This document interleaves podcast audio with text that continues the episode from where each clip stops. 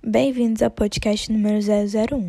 Eu sou Ingrid Vargas e vamos falar sobre o quadrilátero ferrífero localizado em Minas Gerais. Minas Gerais, o estado do pão de queijo. Porém, o nome do estado vem da grande quantidade de minas encontradas na região. Não só minas de ouro, mas também de diversos outros elementos. A região consegue honrar o seu nome, e a principal atividade econômica de Minas Gerais é a exploração mineral. E nesse quesito, a área do quadrilátero ferrífero é de fundamental importância.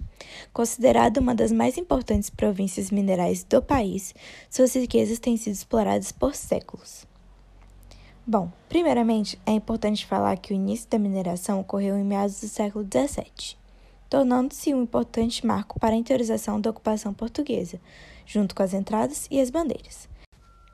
Atualmente, o quadrilátero ferrífero tem uma estrutura geológica que abrange uma área com aproximadamente 7 mil quadrados, localizado na região central do estado de Minas Gerais. Estende-se entre Ouro Preto e Belo Horizonte. O quadrilátero apresenta grande diversidade de relevo e altitudes máximas que atingem cerca de 2 mil metros. Em seu território estão ainda as cabeceiras de duas das principais bacias brasileiras, a do Rio das Velhas e a do Doce, que abrigam uma enorme quantidade de biomas. Atualmente, sua principal produção é de minério de ferro. Em 2015, foi avaliada em aproximadamente 29 bilhões de toneladas e responsável por 60% da produção nacional. No entanto, engana-se quem acredita que só é extraído ferro da região.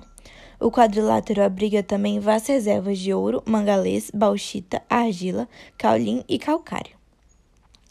Toda essa produção é destinada ao abastecimento das usinas siderúrgicas nacionais e parte vai para exportação.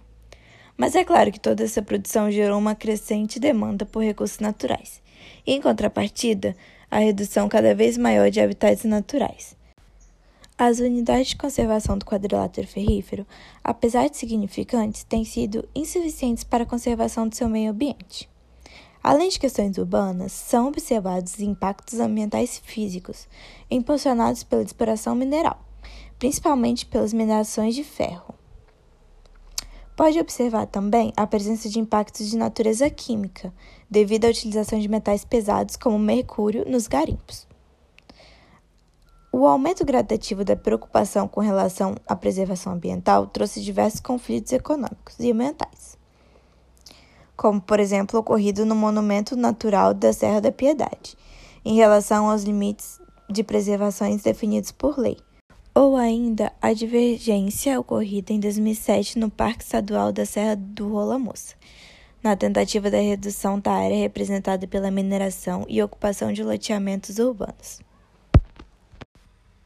A mineração traz sim lucros, como já foi dito anteriormente, mas também traz muitos prejuízos. Dentre todos eles, o que causa maior preocupação no quadrilátero é o desmatamento, pois essa área é abrangida pelo bioma Mata Atlântica e parte dos remanescentes das áreas pertence às mineradoras. Nas áreas de exploração do ferro, a vegetação é removida para dar lugar à lavra ao céu aberto, iniciando também outro impacto ambiental. A exposição dos solos, quais perdem a sua fertilidade e ficam expostos a processos erosivos. O Ministério do Meio Ambiente também aponta problemas nas áreas de mineração de ferro com presença das antigas barragens de contenção, que podem se romper e provocar sérios danos ao local em que se encontram. A falta de leis e a vaga supervisão das que existem estão fazendo com que cada vez mais nós, seres humanos, destrua a nossa maior riqueza, o planeta Terra. Será que tudo isso vale mesmo a pena? O que será o nosso futuro se continuarmos assim?